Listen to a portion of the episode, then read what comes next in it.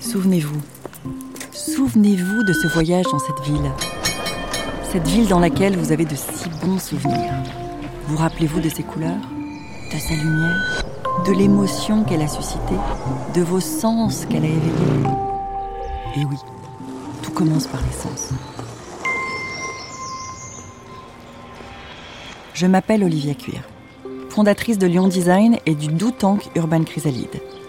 Je vous présente le podcast Sensité. Sensité, c'est l'acronyme inspiré du latin sensa, les sentiments, et civitas, la ville. Sensité, c'est la ville intelligente et sensible qui appelle nos émotions.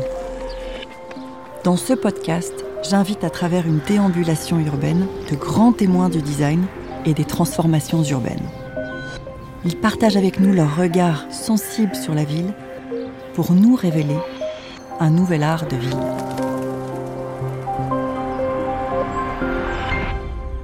Bonjour Elisabeth Hérault. Bonjour Olivia. Merci de me rejoindre pour ce nouvel épisode sur les bords du canal Saint-Martin à Paris. Elisabeth, vous êtes auteur du livre Les leçons du Rhône. Vous avez été présidente de la Compagnie nationale du Rhône de 2013 à 2021. Vous avez consacré votre carrière très tôt à la valorisation du patrimoine en tant qu'architecte, mais aussi à la gestion des déchets. Aujourd'hui, cet engagement se poursuit au sein de l'association Initiative pour l'avenir des grands fleuves, avec Eric Orsena, qui plaint les villes qu'aucun fleuve ne traverse. Vous êtes une source particulièrement inspirante pour nous parler de la place de l'eau dans cette ville, dans la ville sans cité, comme j'aime l'appeler. Merci d'être à mes côtés pour cette déambulation urbaine et d'offrir à nos auditeurs votre regard sur l'eau en ville.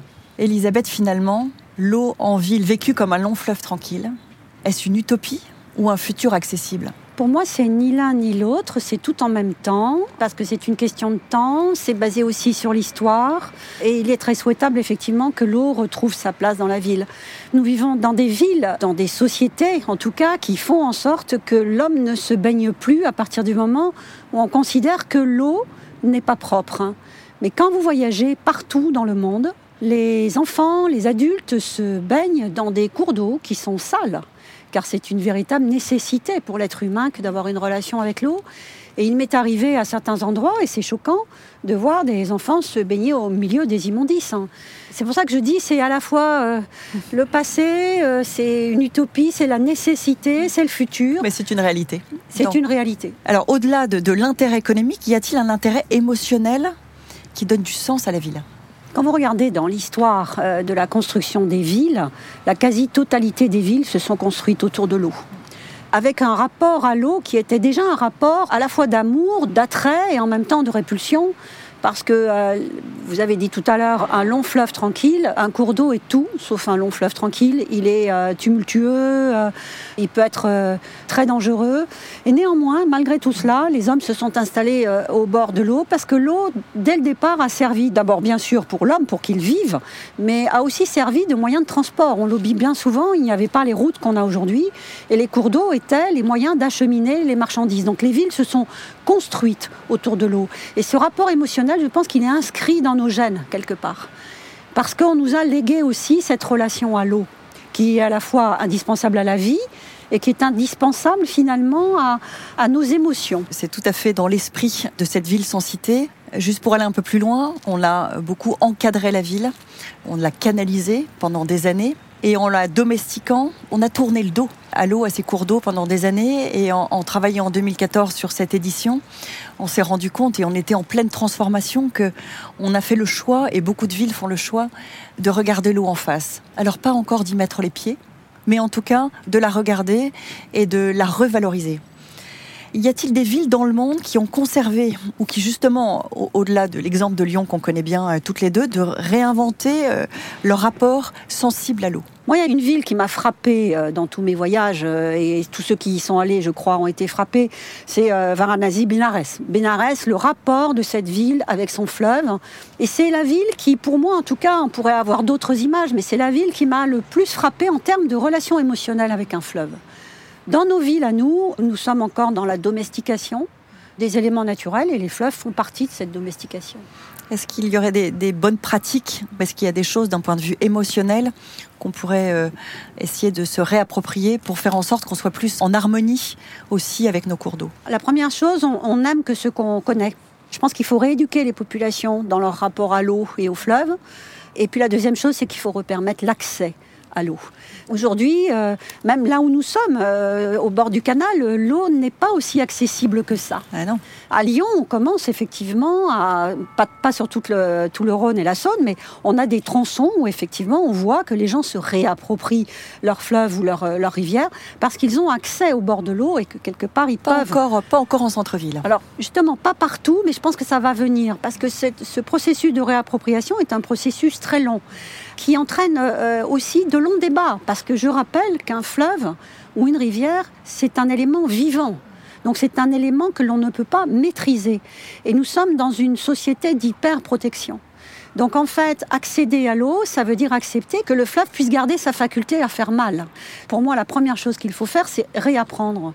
Réapprendre à vivre avec ce qui nous entoure, réapprendre à vivre avec notre environnement de toute façon. Et pour ça, il faut le tester. Et c'est pour ça que je, moi, je trouverais intéressant, on est en train de justement de travailler sur un projet qui s'appelle À deux pas de l'eau, pour recréer ces piscines naturelles, encadrées, pour en profiter pour faire de la pédagogie. Parce que, comme vous le dites, beaucoup d'enfants aujourd'hui se jettent dans la Saône. Les gens ont perdu cette relation aux éléments naturels et ils sont persuadés qu'ils sont plus forts. Hein. Il faut les aider à ce. C'est tout ça. C'est pour ça que l'éducation, elle porte sur le, rapport à l'eau, mais elle porte aussi sur le rapport à, notre environnement. On a donc un rapport émotionnel à l'eau. Et puis, je, voulais juste donner cette petite anecdote. J'ai rencontré le spécialiste des fontaines en 2014 qui était venu faire un exposé incroyable sur le rôle de l'eau, sur les fontaines dans toutes les villes. Et entre autres, ces nouveaux miroirs urbains qu'on retrouve à Bordeaux, mais aussi à Jérusalem, qui apaisent les populations. Qu'est-ce que vous pouvez nous en dire? Je le ressens très fortement moi déjà sur moi, sur ma propre relation à la ville, mais apparemment ça a été prouvé. Cette relation apporte de la sérénité à la ville. Et c'est prouvé que l'eau apaise, au même titre qu'un feu de cheminée, euh, l'être humain laisse à ce moment-là vagabonder son esprit. Donc finalement, ce rapport à l'eau et au feu permet en fait à l'imaginaire de se développer. Quand j'ai écrit mon livre, j'ai rencontré euh, quelques personnes qui utilisent le fleuve, euh, soit tous les jours parce que c'est une partie de leur métier, soit parce que c'est indispensable dans leur vie quotidienne. Et j'ai souvent entendu le mot euh, thérapie des gens qui ont des métiers qui sont difficiles et qui disent j'ai besoin le soir d'aller me promener au bord de ce fleuve, j'ai besoin de le voir bouger et ça me calme. Et je pense que ce rapport à l'eau, effectivement, quand on réintroduit l'eau dans une ville, on réintroduit aussi la faculté de laisser voguer un petit peu son imagination. de ralentir. Et de lâcher prise. Mm. Euh, Fernand Pouillon avait écrit, je me rappelle dans Mémoire euh, d'un architecte, euh, il y a longtemps, hein, parce qu'il a dû faire ça dans les années 50, il avait écrit l'importance de l'eau dans les quartiers qu'il construisait en Algérie, en disant qu'un simple cours d'eau et un, bruit d'eau modifie la, la, personne qui l'entend. Et si vous faites l'expérience, vous entendez un glou-glou, hmm. quelque part, une eau, euh, on voit tout de suite l'image de l'eau qui court, vive, belle. C'est pas toujours le cas, mais ça reste dans notre imaginaire. c'est très important. Incroyable. Elisabeth, vous avez euh, cette formule qui m'a marqué une guerre de l'eau serait pire qu'une guerre atomique. À travers cette image extrêmement puissante, on imagine la colère et la violence que ferait émerger la pénurie en eau pour les populations impactées. Alors on sait, on parle souvent du stress hydrique pour qualifier le manque d'eau, ou peut-être l'accès difficile de la ville à l'eau, mais on pourrait aussi prendre le mot stress dans son sens émotionnel. Est-ce que qu'une échelle émotionnelle plutôt que financière, plutôt qu'économique, pour avoir du sens pour le grand public, pour donner de la valeur à de l'eau, pour que les gens prennent conscience aussi qu'il faut changer notre rapport à l'eau. Oui, alors c'est vrai que je le dis de temps en temps, euh, même si en fait je ne sais pas si le mot pire, parce que bon, bien sûr, une guerre atomique, euh, je ne sais pas s'il y a pire, mais euh, le problème de l'eau touche les gens au quotidien. Si vous regardez aujourd'hui euh, le phénomène euh, des migrations de population, il est lié au fait que certaines zones de la planète aujourd'hui n'ont plus assez d'eau. Et nous voulons l'ignorer. Et nous nous plaignons parce que nous avons quelques milliers de gens qui essayent de venir survivre chez nous. En fait, ces personnes qui viennent, ce n'est pas parce qu'ils ont envie de venir, c'est parce qu'ils ne peuvent plus vivre là où ils sont. Et donc, pour moi, les guerres de l'eau seront, avant que la guerre de l'eau réellement n'arrive, parce que ça arrivera, seront une très lente agonie des populations. Population, du bétail, de l'environnement, etc. Donc pour moi, c'est encore pire parce qu'en fait, c'est une agonie qui va précéder la décision que vont prendre les grands de se battre pour avoir plus d'eau et pouvoir nourrir leur population. Donc pour moi, c'est assez différent. La guerre de l'eau, elle touchera d'abord les, populations pendant des décennies avant qu'on ne réalise effectivement que euh, les grands les politiques, les armées vont se battre pour essayer de, maîtriser cette eau alors, Avant d'en arriver là, comment faire pour donner de la valeur Alors bien sûr, aux grands de ce monde, aux, grands élus qui doivent prendre des décisions très très importantes aussi pour faire en sorte que, évidemment, même si les choses avancent très vite, pour retarder ou trouver des solutions, mais aussi pour que le commun des mortels, le citadin, prenne conscience, et nous on le voit tous les jours, je le vois tous les jours avec mes enfants, comment prendre conscience de cette valeur euh, inépuisable. quoi. Si tout de suite on interroge quelques personnes le long du canal et qu'on lui demande, par exemple, quel est le montant de sa facture d'eau, je ne suis pas sûre qu'il soit capable de répondre. Ce qui montre bien que l'eau n'a pas de valeur, en fait, aux yeux des gens, parce qu'on ne leur inculque pas ce que veut dire l'eau. Donc nous sommes dans, dans une ville et nous sommes dans des villes où il suffit d'ouvrir le robinet pour que l'eau coule. Donc vous faites aussi cet exercice. Vous demandez d'où vient l'eau aux gens qui sont là autour de nous. Et vous leur dites d'où vient l'eau que vous buvez tous les jours et où part-elle quand elle disparaît de vos yeux. Personne ne le sait. Donc on a un vrai problème d'éducation. Sur le chemin de Sur le chemin, sur ce qu'il faut faire pour qu'on puisse avoir de l'eau potable. il n'y a que ceux qui vont dans des pays où il n'y a pas d'eau, ou tout au moins où il n'y a pas forcément une eau qu'on peut boire aussi facilement, quand on revient chez nous, on se rend compte à ce moment-là de la qualité que nous avons de l'eau, mais finalement on ne nous l'enseigne jamais. Donc c'est trop cher, ça c'est sûr, on va nous le dire, c'est trop cher. Moi je pense que c'est pas assez cher. Parce que l'eau devient rare et elle devrait être encore plus chère. J'ai une question là, dans cet environnement, on parle tout le temps de vert, d'écologie, et c'est très associé à cette couleur, mais le bleu, on parle des trames bleues qui arrivent, donc on, énormément de, progrès et de choses qui se font dans, toutes nos villes françaises, mais aussi à l'échelle du monde. Qu'est-ce que ça va nous apporter? Qu'est-ce qu'on va voir revenir dans nos villes? Il n'y a pas de vert sans le bleu. L'eau, c'est la vie. Donc c'est le, bleu, c'est la base de la vie. Euh, d'ailleurs, quand il n'y a pas d'eau, euh, vous allez dans certaines régions du monde, euh, peut-être même chez nous, on peut trouver des régions qui sont assez désertiques parce qu'il y a de moins en moins d'eau. Renouer avec l'eau, c'est retrouver tout ce qui accompagne en fait la vie. Et la biodiversité accompagne la vie. Merci Elisabeth, on a un petit peu froid, donc on va aller se mettre un petit peu au chaud et on va continuer notre échange euh, dans le studio.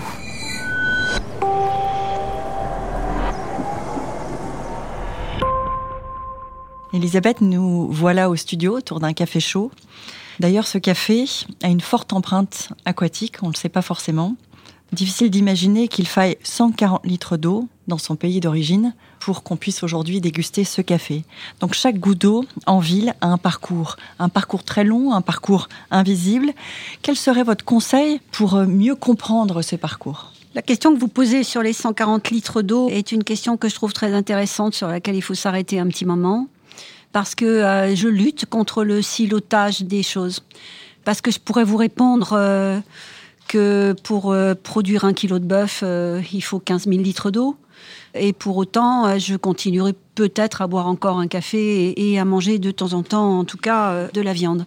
Je pense que le vrai problème, et, c'est certainement un des problèmes de l'évolution de notre société, c'est la prise de conscience, mais pas absolument pas de culpabiliser. Nous vivons sur une planète que nous impactons lorsque nous respirons, lorsque nous naissons, lorsque nous mangeons. Parce que je pourrais aussi vous dire que pour faire un kilo de riz, il faut 5000 litres d'eau. Donc je veux bien qu'on devienne végétarien, mais, mais de toute façon, nous aurons besoin d'eau. Et donc je lutte contre cette forme de culpabilisation qui, en, en silotant en fait les, les, choses, pourrait nous amener à dire je vais arrêter de boire du café. Mais si j'arrête de boire du café et que je continue à manger de la viande ou du riz, euh, j'impacte quand même euh, la planète. Bien sûr. Donc en fait, je pense qu'on revient toujours au même sujet. C'est une prise de conscience et une éducation qui doit nous permettre d'avoir conscience que rien ne se fait sans l'eau et que l'eau devient précieuse. Et effectivement, moi, je ne savais pas qu'une tasse de café, c'était 140 litres d'eau. Je peux vous parler euh, du gruyère, je peux vous parler de choses mmh. comme ça. On a des références comme ça. Mais la, vraie vérité, c'est qu'il faut juste qu'on en ait conscience quand on le fait. On peut avoir tous notre vision des choses. Les 140 litres d'eau, je suis d'accord, mais je continuerai à boire du café parce que je n'ai pas honte d'exister. Mais en revanche, je mange moins de viande, je fais attention à certaines choses parce que c'est ça l'éducation. C'est petit à petit de prendre conscience qu'on ne peut peut-être pas tout faire. Hein. Mais sans culpabilité. Sans, ah, sans aucune culpabilité. J'existe, je n'ai pas honte d'exister sur la planète, euh, j'ai conscience que j'impacte la planète au même titre que tous les êtres vivants impactent la planète. Ce qui me paraît très important, c'est vraiment dans l'éducation de faire comprendre à quelqu'un qui vit en ville que lorsque le produit arrive, il doit s'accompagner en fait d'une prise de conscience de tout ce qui a nécessité la fabrication de ce produit, que ce soit des vêtements, de la nourriture ou mm. autre. Et c'est ça qui nous manque c'est que quand on, va dans un supermarché, euh, finalement, on prend les produits, mais on ne sait absolument pas à quoi ça correspond. Et notamment, le cycle de l'eau est totalement invisible. Parce qu'effectivement, quand vous achetez des oranges qui viennent du sud de l'Espagne, non seulement vous avez pris de l'eau au sud de l'Espagne qui n'en a pas, D'accord? Donc en fait, quelque part, on transfère de l'eau du sud de l'Espagne à notre seul profit. Mais en plus, il faut rappeler que, notamment pour les jardins du sud de l'Espagne, on a détourné un fleuve qui s'appelle le Tage pour aller alimenter tous ces jardins et que du coup, tout ce qu'il y a autour du Tage est en train de mourir. Donc c'est ça pour moi, la prise de conscience. Je ne dis pas qu'il ne faut plus manger d'oranges, ça, ça serait, et je refuse cela, ça serait la culpabilisation des gens, d'accord? Mais en revanche, qui n'ait pas conscience de ce que cela représente, et qu'il puisse effectivement gâcher ce que cela représente. Alors ça, ça me choque. Dans les pays occidentaux, 25% de la nourriture disparaît en déchets entre le moment de la production et la consommation toute cette eau qui disparaît alors qu'on va la chercher dans des pays souvent où il n'y en a pas. Donc ça, ça doit interpeller. C'est effectivement important de comprendre ce cycle. Mais alors concrètement, je reviens sur la ville et sur les citadins. Comment faire? Est-ce que vous auriez une idée pour faire en sorte que dès le plus jeune âge, nous soyons vraiment conscients de ce cycle? Alors évidemment du robinet, mais aussi à l'extérieur, dans nos espaces publics, pour vraiment comprendre que le tronçon du fleuve que nous voyons tous les jours, que l'eau arrive de très loin et qu'elle a, elle a subi énormément de bouleversements avant d'arriver là, à cet instant T, en bas de chez soi. Je pense que dans, l'éducation très tôt qu'on devrait donner, alors à la fois l'éducation euh, dans le monde, je dirais, euh, de la collectivité, mais aussi l'éducation dans le cercle plus familial, devrait euh, permettre en fait aux enfants de comprendre que ces choses dont on parle, qui paraissent inertes, sont en fait vivantes et que comme tout ce qui est vivant, les choses vivantes peuvent disparaître définitivement ou disparaître ponctuellement. Et l'eau n'est pas quelque chose d'inerte. Et je pense que dans l'éducation, ce qui manque certainement, c'est cette relation entre autre chose que nous, puisque nous sommes vivants, Hein. Mm. mais autre chose que nous, et le fait que ces autres choses sont aussi vivantes. C'est vrai pour les animaux, alors c'est plus facile pour les animaux, on admet qu'ils soient vivants, mais en revanche, les arbres, l'eau, euh, l'agriculture qui nous permet de, de nous nourrir, tout ceci est très fragile parce que tout ceci est vivant. Je pense que ce qui manque dans le cycle de l'eau, bien sûr qu'on peut expliquer le cycle de l'eau, l'eau est multiple l'eau tombe du ciel, elle est sous nos pieds. Euh, dans les villes, euh, c'est de l'eau potable, c'est de l'eau grise. Cette eau est multiple, mais certainement le, maillon manquant, euh, c'est de lui donner une personnalité.